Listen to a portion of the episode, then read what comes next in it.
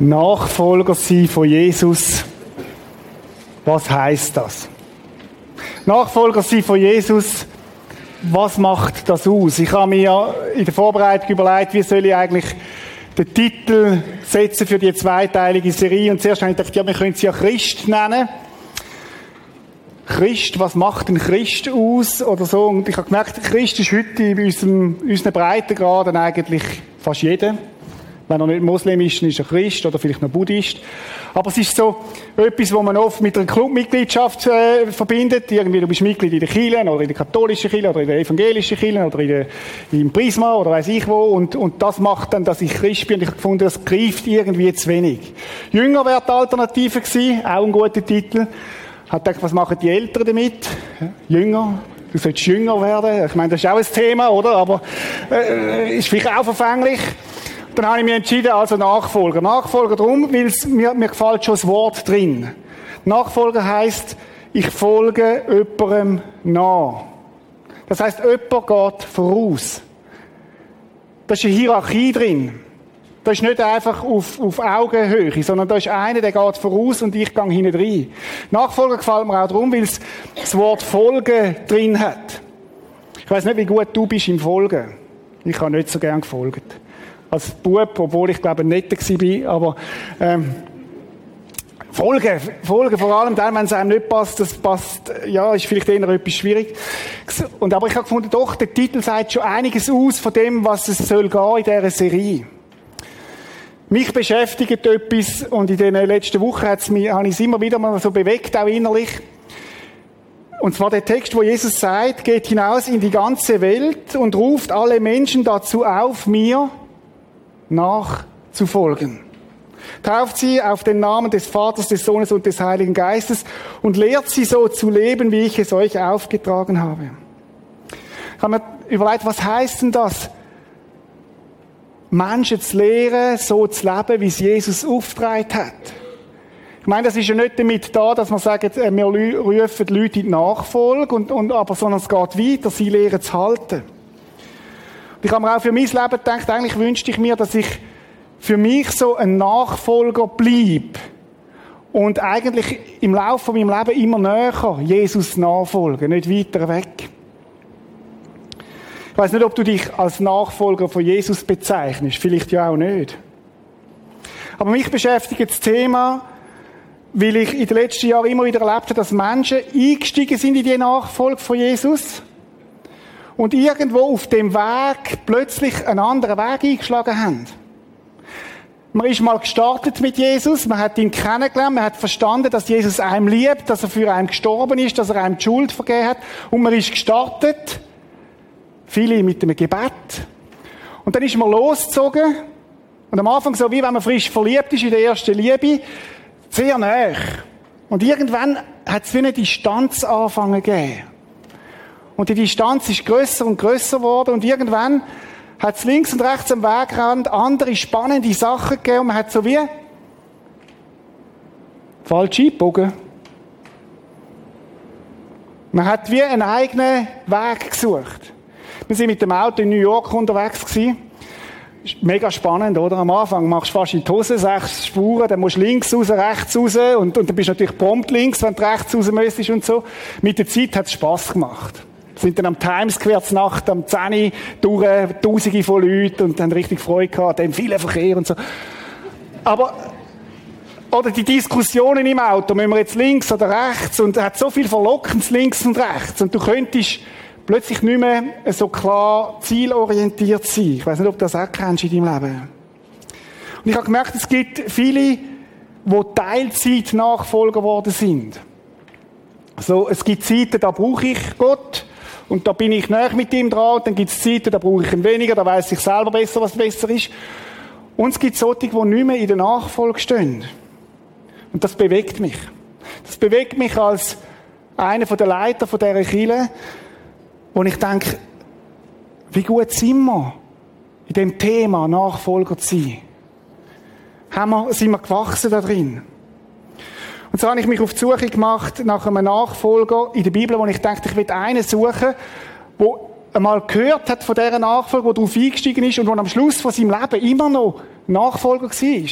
Und nicht nur Nachfolger war, sondern wo sein Leben so verändert worden ist, dass er am Schluss von seinem Leben eigentlich noch näher nachgefolgt ist. Und so bin ich auf eine Person gestoßen und jetzt werden die zwei Gottesdienste miteinander ein bisschen näher anschauen. Vielleicht bist du da heute Morgen und sagst, ich bin gar kein Nachfolger von Jesus. Ich bin einfach mal da reingekommen, ich will mir das mal anschauen und so weiter. Ich bin sogar eingeladen worden, weiß ich was. Easy. Lehn dich zurück. Ist ein guter Gottesdienst für dich, dir mal Gedanken zu machen, was, was ein Nachfolger kann sein. Und vielleicht hat es ja etwas, wo du sagst, doch, das spricht mich auch an, aber ganz entspannt. Ich möchte heute Morgen ins Leben hineinschauen vom Johannes. Und zwar von dem Johannes, der am Schluss von seinem Leben genannt worden ist, Apostel von der Liebe. Ein Mann, der bis ins hohe Alter, bis zu seinem Tod an nachgefolgt ist, gewachsen ist. Und das hat mich begeistert an ihm. Dass man bis dorthin, so wie man es nachvollziehen kann, eigentlich wachsend unterwegs war in dieser Jesus-Beziehung. Ich habe ihn darum ausgewählt, weil ich glaube, aus seinem Leben gibt es ein paar ganz bekannte Details, die wir für unser Leben als Nachfolger lernen können. Wir möchten heute mal so ein bisschen seine Biografie anschauen, seine Tour d'Horizon. Wo ist der durchgegangen? Was hat, hat es ausgemacht? Und nächsten Sonntag möchten wir bei einem ganz konkreten Thema hineinschauen, was es heißt, ganz praktisch Nachfolger zu sein. Wir werden so jetzt also so ein bisschen eine Biografie anschauen von ihm. Biografie von Johannes. Johannes, der ist Fischer von Beruf. Handwerker, ein Beruf, wo damals alle oder ganz viele Leute hatten, dort in dem Umfeld. Das ist wie wenn man heute Banker wäre oder, also auch nicht irgendwie so bei uns. Und wenn man den Johannes gefragt hat, was bist du von Beruf? Und als Mann macht man ja das immer zuerst, um ein bisschen den anderen einordnen wo gehört hin, was bist du von Beruf? Ich bin Fischer gewesen. Man hat ihn gar nicht müssen fragen, man hat es geschmückt. Ähm, das ist sein Job gewesen. Zusammen mit dem Jakobus, seinem Bruder, sind sie in dem Business gewesen. Sie sind im Betrieb vom Vater, ein Familienbetrieb, eine kleine KMU, könnte man sagen. Salome, das ist seine Mutter gewesen. Von ihr wird berichtet, dass sie auch eine Nachfolgerin von Jesus geworden ist. Ist ja manchmal spannend, die Herkunftsfamilie kennenzulernen. Oder wenn Melina und Noelia, was ist es für eine Familie, wo sie reinkommen? Die werden ja nicht einfach neutral geboren, sondern die haben eine Geschichte, ein Erbe, wo sie reinkommen. Und wir alle sind in einer Familie aufgewachsen, wo man, wo man, wo uns prägt hat. Und wenn du Nachfolger von Jesus wirst, dann passiert eigentlich Folgendes. Du kommst in eine neue Familie hinein. Mit neuen Spielregeln, mit neuen, mit neuen Werten, mit ganz anderen Sachen, die wichtig sind als vielleicht deine Herkunftsfamilie. Und wir müssen uns bewusst sein, das ist beim Johannes auch nicht anders gewesen. Wir sind oft sehr stark prägt von dem, was wir aufgewachsen sind. Und Nachfolge heißt aber, ich komme in eine neue Familie hinein, in ein neues, in ein neues Setting hinein. Übrigens, äh, wenn ihr Johannes wenn nachlesen, es gibt fünf verschiedene Johannes in der Bibel. Also aufpassen, dass man da nicht in eine Falle tippt. Wer kennt die fünf? Wer kennt noch andere Johannes als die Johannes der Apostel? Johannes der Täufer, wer der Zweite? Wer gibt es sonst noch? Johannes der Täufer. Der Johannes Markus, der, der das Markus-Evangelium geschrieben hat, ist ein weiterer. Dann gibt es Johannes, der Vater von Simon Petrus, der hat auch Johannes geheißen. Und es gibt noch Johannes, Mitglied vom hohen priesterlichen Rat war. Also, es gibt verschiedene. Wenn ihr in der Bibel lesen, gut darauf achten, welche ist welche. Lohnt sich auch mal, die ein bisschen auseinanderzunehmen. Der Johannes ist ein Nachfolger ursprünglich vom Johannes der Täufer. Johannes ist nicht von Anfang an Jesus nachgefolgt, sondern ist Johannes dem, Täufer nachgefolgt. Weil Johannes der Täufer hat gesagt, hey, kehrt um. Und das Gericht von Gott ist näher, kehrt um. Was sagt uns das über den Johannes, wo wir jetzt anschauen miteinander? Der Johannes ist ein Mensch gewesen, der weiterdenkt hat. Ein Mensch, der sich für die Wahrheit interessiert hat. Ich glaube, Johannes ist keine oberflächliche Persönlichkeit gewesen, sondern einer, der wissen was ist wirklich Sache? Was ist wirklich mit der Wahrheit? Wie ist das? Und er hat sich interessiert. Er hat sich auseinandergesetzt mit diesen Themen. Und dann kommt es zu deren ersten Begegnung, wo wir sehen, schauen, jetzt jetzt tun. Genau. Als Jesus von dort weiterging, sah er zwei andere Brüder. Jakobus, den Sohn von Zebedäus, das ist der Vater und seinen Brüder Johannes. Normaler Satz könnte man sagen. Was mich beeindruckt ist, dass Jesus wenn man das Johannes Evangelium liest, mit dem Wissen, wir reden jetzt von dem Johannes, der das geschrieben hat, wird immer wieder erzählt, dass Jesus nichts da hat, wo er nicht in Einklang war mit seinem Vater. Das heißt, er ist in ganz engen Kontakt mit seinem Vater im Himmel. Und auch da bin ich überzeugt, dass er mit, mit seinem Vater geredet hat und gesagt hat, welche soll ich denn in meine Nachfolge rufen? Und er hat die beiden gesehen. Und dann heißt, sie waren mit ihrem Vater im Boot und richteten die Netze her. Und dann der schlichte, simple, zu überlesende Satz, Jesus rief sie. Jesus rief sie. Und dann heißt und sofort verließen sie das Boot und ihren Vater und folgten ihm nach. Jesus hat gerufen und sie sind gegangen. Ist das nicht erstaunlich? Das überliest sich so schnell in der Bibel, oder? Aber das hat eine Konsequenz gehabt für die beiden. Jesus ruft. Und das ist mein erster Punkt. Nachfolger werden gerufen. Nachfolger ist nicht etwas, wo ich mich entscheide und sage, ja, das ist noch cool, oder? Ähm, ich könnte ja noch ein bisschen, ich könnte ja noch ein bisschen nachfolgen. Ich könnte ja da mal noch den, den so Mikro-Club-Schule besuchen. Ich könnte ja da noch ein bisschen dabei sein. Sondern Nachfolger werden gerufen. Gerufen von Jesus selber. Der Ruf geht immer voraus. Nachfolge ist nicht etwas, wo ich mich selber entscheide dafür das erste Mal, sondern da ist einer, der ruft. Einer, der sagt, hey, dich meine ich. Dich will ich in meiner Nachfolge. Das geht immer voraus. Und das ist ganz wichtig, weil es zeigt auch etwas von dem, wo der Handelnde ist. Jesus ruft und sie folgen nach. Sie hören den Ruf. Haben wir überlegt, wie ist das heute? Höre ich die Stimme von Jesus, wenn er ruft? Oder die meisten, wo Jesus nachfolgen, nicht die meisten, alle, wo Jesus nachfolgen, haben irgendeinmal in ihrem Leben gehört, dass Jesus sie meint. Überleg mal in deinem Leben, wenn du Jesus nachfolgst, hat es einen Punkt gegeben, eine, eine kleine Stelle in deinem Leben, wo du gehört hast, Jesus meint mich. Das kann durch einen Eindruck sein, das kann durch, ein, durch etwas, wo du gelesen hast, das kann durch eine Predigt sein, wo du gemerkt hast, Jesus meint mich. Und vielleicht ist es gut, wenn wir uns mal zurückerinnern, wie ist der Ton gewesen, wo Jesus uns gerufen hat?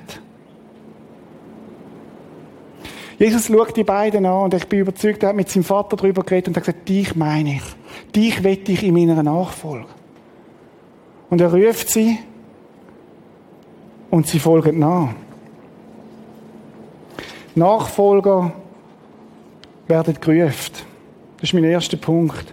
Nachfolgt fängt damit an, dass ich lose, dass ich höre, dass ich verstehe, dass Jesus mich persönlich meint. Das ist nicht irgendeine Clubmitgliedschaft. Das ist ein, als Nachfolger wird man auch nicht geboren, sondern Nachfolger fängt an mit dem Ruf. Und dann kommt das bewusste Reagieren auf die Stimme.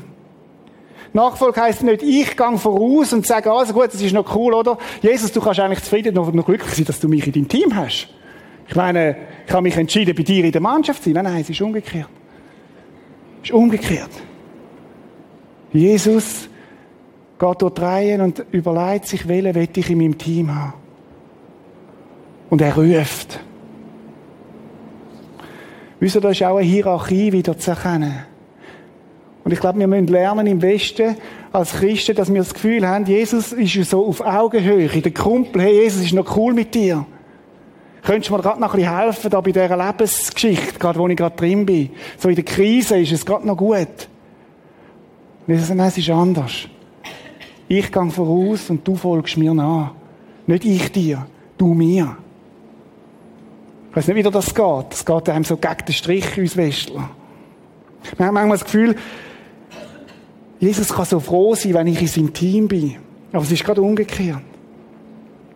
Es ist interessant, wenn man den Johannes, wo da gerufen worden ist, wenn man mal schaut, was er später aufgeschrieben hat über den, den Berufungsprozess, den Nachfolgeprozess hat ja das aufgeschrieben von Jesus und er hat wunderbar zitiert, der Jesus da drin, wo Jesus sagt, hey, hey Leute, nicht ihr habt mich erwähnt. Es ist nicht so, dass du irgendwann mal entschieden hast, ich folge Jesus nach, sondern ich euch. Das ist elementar wichtig für alles, was nachher passiert in der Nachfolge. Nicht du hast Jesus gewählt, nicht du hast Jesus gesucht zuerst, vielleicht auch, sondern er hat dich gesucht. Er hat gesagt, ich sehe den Christoph und ich möchte, dass er mir nachfolgt. Und ich sehe den Peter und ich sehe den, ich sehe den Paul und Marianne und Susanne. Dich möchte ich. Johannes, dich möchte ich in meiner Nachfolge. Ganz ein anderer Aspekt, als eine andere Sichtweise, als wenn du sagst, ich habe Jesus gewählt. Ich bin so angesessen, habe eine Auslegeordnung gemacht und gesagt, ja, der wäre noch cool. Nein, nein. Jesus hat dich gewählt. Und dann geht es weiter, damit ihr euch auf den Weg macht.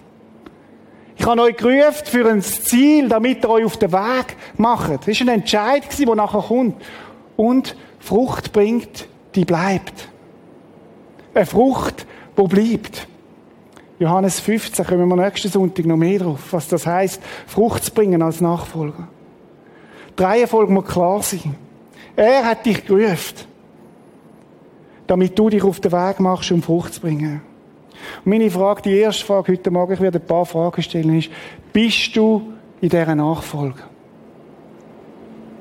Wenn Sie mich noch poetierter sagen, bist du noch in dieser Nachfolge? Oder bist du irgendwo einmal gestartet, aber irgendwo auf der Strecke geblieben? Bist du noch in dieser Nachfolge?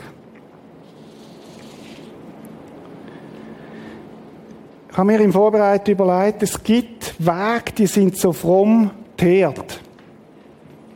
Die sehen extrem fromm aus. Extrem viel Schilder links und rechts und alles extrem fromm. Aber es ist nicht Nachfolge von Jesus. Wo wir uns so können auf einen religiösen Weg begeben, wir machen alles richtig. Aber wir sind nicht mehr Jesus hinein. Wir gehen nicht mehr Jesus hinein. Wir hören nicht mehr auf ihn sondern wir hören auf Gesetz und wir hören auf, auf, auf links und rechts, was jetzt gerade trendy ist. Aber wir sind nicht in dieser Nähe, wo wir Jesus hören. Es ist ein Unterschied, ob wir auf diesen ausgelatschten Weg laufen, wo alle teert und viele schon durch sind, oder ob wir auf der, in der Nachfolge von Jesus sind. Und das möchte ich dich fragen, bist du noch dran dort? Ich glaube, wir leben im Westen mit einem, als Christen sind wir in einer ganz großen Gefahr. Jesus für meine Pläne. Gott für meine Ziele, für das, was, was, was ich in meinem Leben sollte verwirklichen. Und Jesus segne meine Projekte. Es ist umgekehrt. Wir sollten anfangen zu fragen, Jesus, was sind deine Ziele? Danke, dass ich dabei sein darf und ich möchte dort leben, wo du möchtest. Ich möchte dort durchlaufen, wo du gehst. Und das ist Leute in der Nachfolge nicht immer so, wie wir wollen. Ich glaube, wir haben das, haben das Problem oft bei uns, dass wir das völlig verwechselt haben. Dass Jesus quasi muss Danke sagen, dass wir ihn bei uns haben, wo er darf mit uns laufen. Nein, es ist umgekehrt. Wir mit Jesus. Wir folgen ihm nach und nicht er uns. Schaut, ein ganz grosses Kennzeichen von Nachfolgern ist, dass sie auf Jesus hören. Dass sie in der Nähe von Jesus sich aufhalten und seine Stimme hören. Das ist ein Kennzeichen. Und das ist ja das, wie die Nachfolge auch anfängt. Dass du irgendwann in deinem Leben seine Stimme gehört hast und dann bist du losgezogen. Aber im Laufe von, von, von einem Leben kommen laute Stimmen und, und, und, und, und es kann so laut sein und so, so bewegt und so, so aktiv, dass man seine Stimme nicht mehr hört.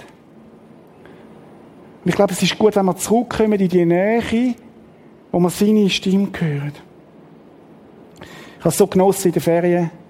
Ich bin so dankbar, dass New York einen Rush Hour hat, weil dann sind wir nie vor den Zähnen losgefahren am Morgen.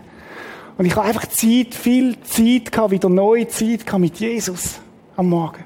Bei ihm sein, mit ihm reden, mit ihm diskutieren, Bibel lesen.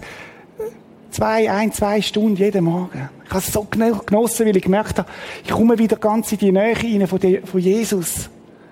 Wo, wo, wo, wo ich seine Stimme wieder ganz neu erfahre und schätzen lerne. Der Johannes hat seinen Ruf gehört. Er hat sein Boot verloren und ist, dem, ist ihm nachgefolgt. Nachfolge kann auch heißen, ich lasse Sachen zurück. Ich entscheide mich, eigene Pläne zurückzulassen. Ich entscheide mich, vielleicht auch gut gemeinte Ratschläge von meiner Familie zurückzulassen, weil es einen grösseren, einen grösseren Ruf gibt. Darum ist meine Frage, darf dich die Nachfolge auch etwas kosten?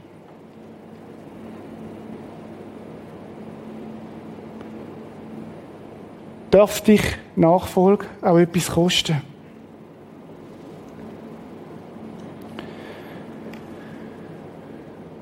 Wenn du Nachfolger geworden bist, dann ist das drum der Fall, weil jemand dich auf den Jesus hingewiesen hat. Weil irgend, seit Jesus so verstanden ist, ist er ja nicht mehr selber da, aber er hat seinen Heiligen Geist geschickt und Menschen werden aktiv, wo der Heilige Geist und laden andere ein, erzählen anderen von dem Jesus und so bist du irgendwo in die Nähe von Jesus gekommen. Bei mir ist der Christian, der mich eingeladen hat als Teenager in eine Jungschar und ich dort zuerst mal von Jesus gehört habe. Seit Jesus so verstanden ist, hat er seinen Nachfolger den Auftrag gegeben, von ihm weiterzusagen. Und Losen auf ihn ist ein entscheidendes Kennzeichen von Nachfolge. Weil ich muss ihn hören, damit ich weiß, wo ich durch muss. Links, rechts, damit ich die Anweisungen habe. Und Leute, das ist nicht nur am Anfang entscheidend, sondern es ist ein Kennzeichen von der Qualität vom Leben mit Jesus. Ich denke, wir möchten etwas ganz Praktisches machen heute Morgen. Wir stehen kurz vor der Alpha Live Saison. Und ich könnte jetzt als Leiter zwei Sachen machen. Ich könnte sagen, Leute, jetzt gehen einladen und streuen und machen und weiss ich was. Ladet eure Kollegen ein in Alpha Life. Ein super Kurs, super, glaube ich, nach wie vor einer der coolsten Kurs, Glaubensgrundkurs. Und wir würden alle wirbeln und sagen, oh, wir müssen und sollten und so. Oder wir könnten jetzt machen, wie es Nachfolger machen. Gibt einen Unterschied. Nachfolger, die fragen, Jesus, hast du für mich einen konkreten Auftrag. Das ist etwas ganz anderes. Das eine ist pusht und gemacht und tun. Und das andere ist, Jesus, ich bin vor dir und ich möchte dich fragen, hast du die Idee, dass ich jemanden einladen sollte? Und dann ist es eine Frage zwischen Jesus und mir. Da ist auch kein Druck drin, sondern es ist eine Frage vom, von meiner Beziehung zu Jesus, dass ich ihn frage. Und ich habe gedacht, anstatt dass wir nur darüber erzählen, möchten wir das jetzt machen möchte ein, zwei Minuten einfach still sein vor Jesus. Und es sind zwei Fragen, wo ich, wo ich denke, wo man sollte vor ihm bewegen. Erstens, Jesus, gibt es jemanden, wo du auf dem Herzen hast und wo ich sollte in Alpha Live Kurs einladen? Wir müssen keine Angst haben vor dieser Frage. Sondern das hat etwas zu tun mit, mit Jesus und mir. Und die zweite Frage wäre, soll ich den Kurs selber besuchen? Und ich möchte, dass wir jetzt einen Moment einfach still sind, jeder so vor sich und einfach mal die Frage stellen. Und, und ich glaube, dass Jesus redet, weil er ist schon verstanden und erlebt. Lassen uns mal einfach eine Minute, zwei so vor Jesus sein und ihn los, und hören. Okay?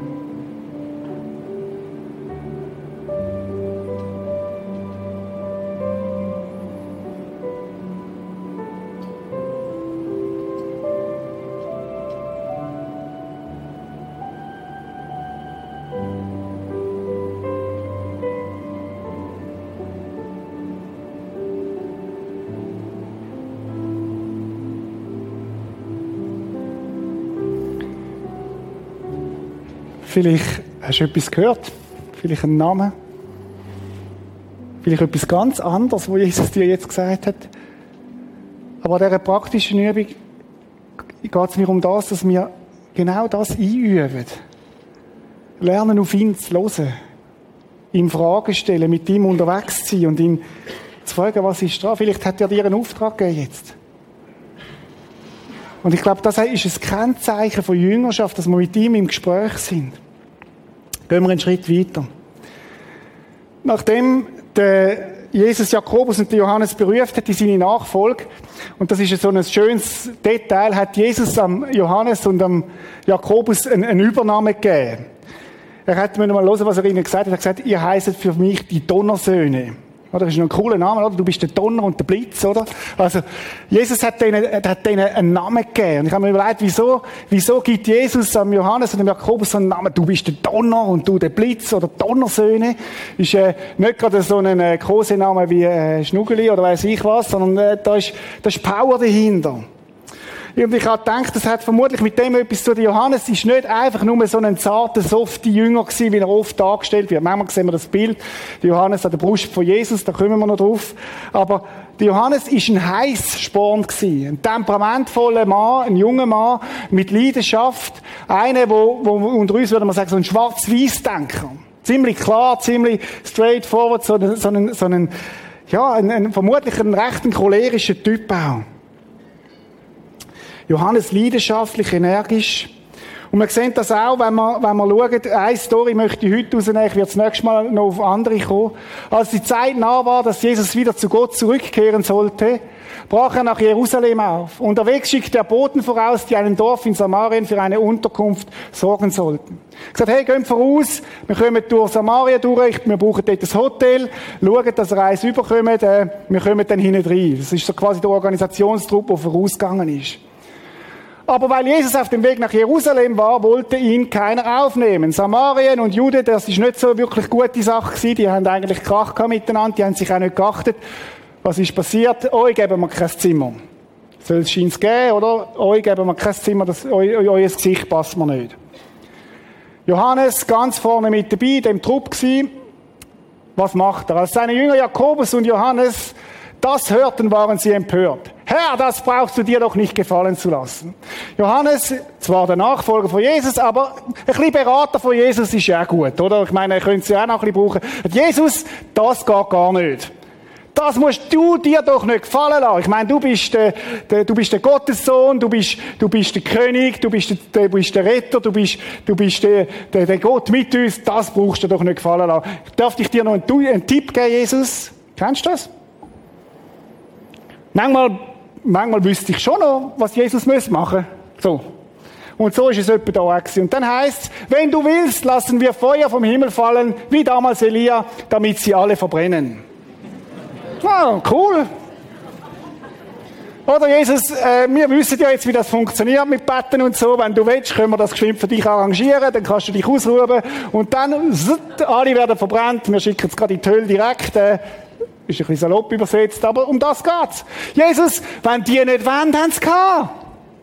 Wenn die nicht wollen, wenn die dich nicht wollen aufnehmen wenn die nicht wollen, wenn die nicht die Chance sehen, was das wäre, wenn du dort hinkommst und bei denen würdest einziehen, dann, äh, komm, wir verbrennen es.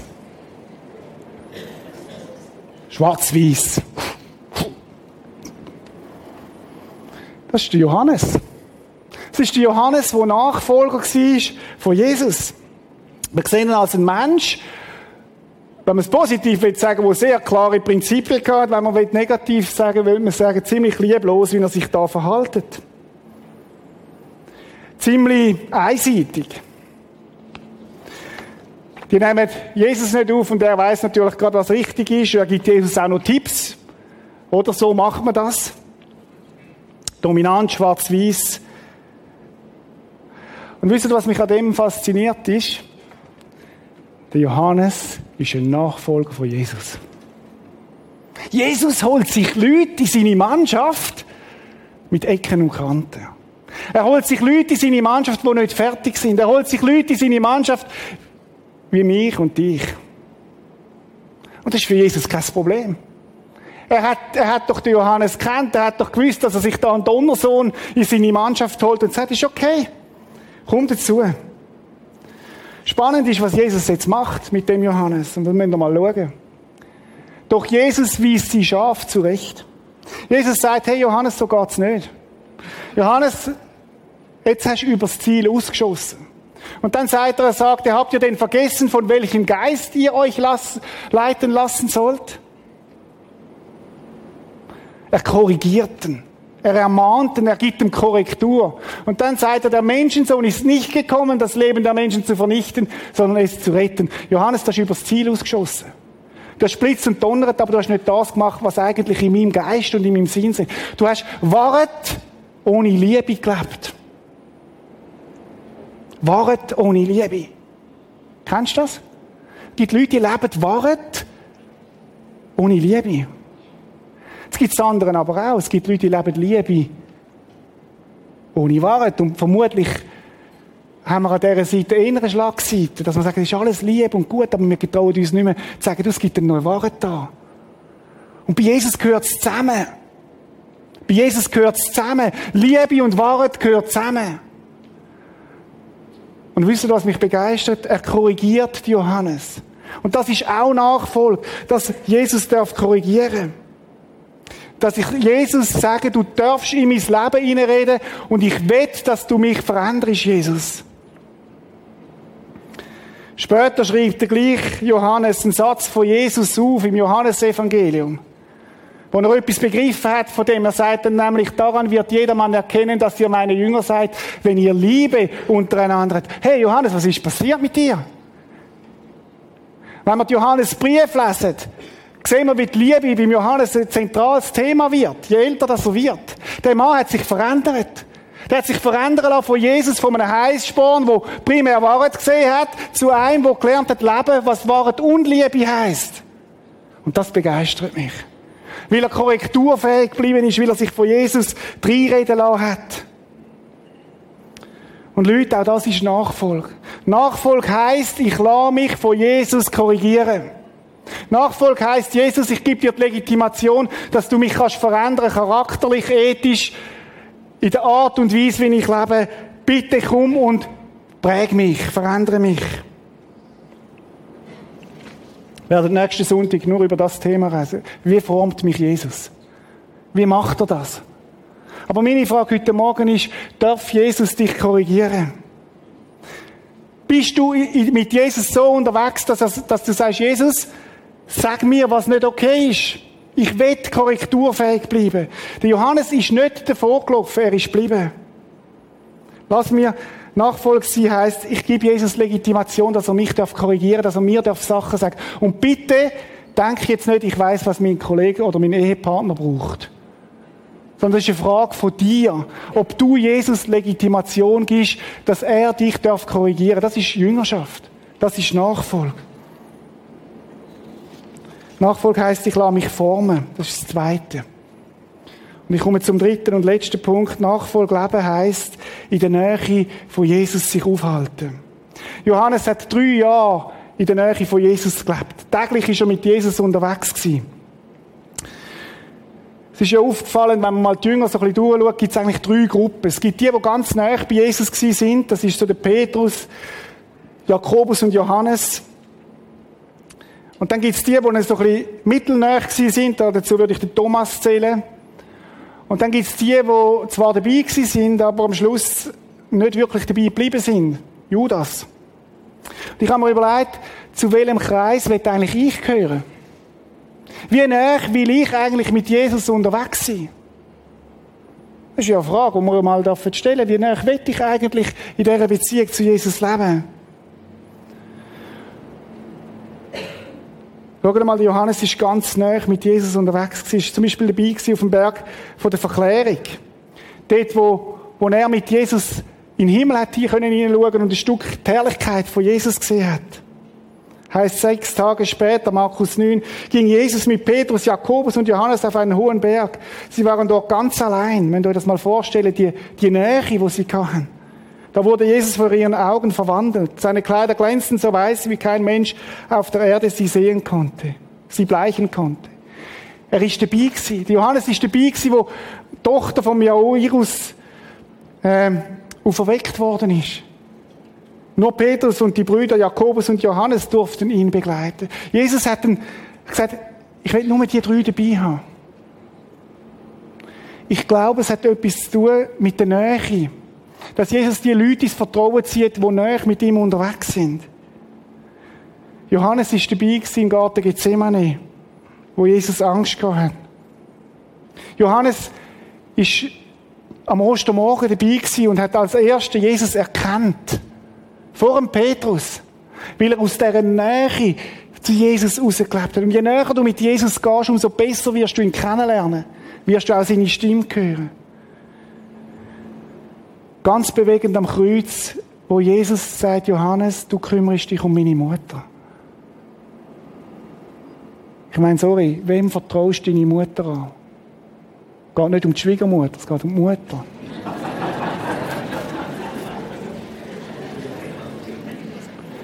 er ist der Erste,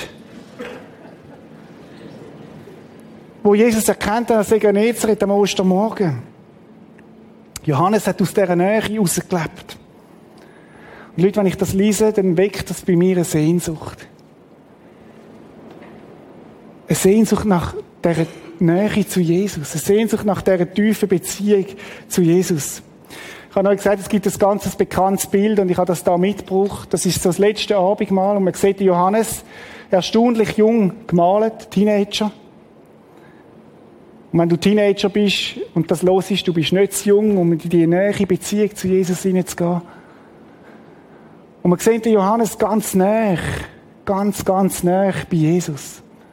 Und ich habe mich gefragt, warum, warum ist er so nah bei Jesus? Warum zeichnet er das Bild von dieser Nähe zu Jesus? Und ich glaube, eine Antwort ist, damit er das Flüstern von Jesus hören kann. Das ist ein Bild, das wo auch, es, auch die Sehnsucht wieder ausdrückt. Johannes hat das Johannesevangelium geschrieben. Und wir finden dort bezeichnet, wie er sich selber bezeichnet. Und wir mal schauen, wie er sich selber nennt, Johannes. Petrus aber wandte sich um und sah den Jünger folgen, den Jesus lieb hatte, der auch beim Abendessen an seiner Brust gelegen hatte. Der Johannes, wo das Johannesevangelium geschrieben hat, hat nicht gesagt, und ich, Johannes, lag an der Brust von Jesus. Sondern hat gesagt, meine Identität ist, ich bin der Jünger, wo Jesus lieb hat. Jesus als Subjekt. Was für eine Bezeichnung. Was für eine Identität. Wenn deine Identität nicht mehr musst suchen wie gut du performst am Montagmorgen oder wie viel, wie viel Geschäftsabschlüsse du machst oder, oder ob du eine erfolgreiche Mutter oder Vater bist. Wenn deine Identität das ist, dass Jesus dich liebt, was für eine, was für eine starke Aussage. Was für eine starke Aussage. Ich bin der Jünger, ich bin die Jüngerin, wo Jesus lieb hat. Ich komme zum Schluss. Was ist ein Nachfolger? Nachfolger, ich will sie drei Worte und vielleicht nimmst du die mit für nächste Woche. Gerufen, er wird gerufen, er wird geformt und er wird geliebt. Drei Kennzeichen von Nachfolge. Ich bin geliebt, ich lasse mich formen, ich, ich bleibe dran und ich bin gerufen. Drei Fragen zum Schluss. Hast du seinen Ruf vernommen? Vielleicht bist du heute Morgen da und Jesus sagt zu dir, ich meine dich. Nicht du hast mich gerufen, ich dich. Weil ich dich liebe. Weil ich dich möchte in meiner Nachfolge haben. Jesus will dich formen, er ist noch nicht fertig. Er macht dich nicht fertig, aber möchte dich formen. Können wir mal nächste, nächste ganze Predigt wird um das Thema gehen. Wie, wie macht er das? Dörfer dich formen? Lass du es zu, dass Jesus dich darf korrigieren Dir darf reinstehen, dir sagen, nein, wir gehen im Fall links, auch wenn du rechts willst. Das ist eine Frage glaube, eine Frage, die er uns immer wieder neu stellt. Darf ich dich prägen? Und das Dritte, glaube ich, wo Jesus dir heute Morgen möchte sagen, ich liebe dich. Ich möchte, dass du von dieser Identität lebst. Ich bin der Jünger, wo Jesus liebt. Wir singen jetzt ein Lied, wir doch führen. Ich finde, es passt hervorragend zu dem, zu dieser Identitätsgeschichte. Das heißt, no longer slave. Ich bin kein Sklave mehr. Ich darf mich daran erinnern, wer ich bin, Jesus, dass ich ein Geliebter bin. Einer, wo Gott lieb hat. Lassen uns das Lied singen miteinander.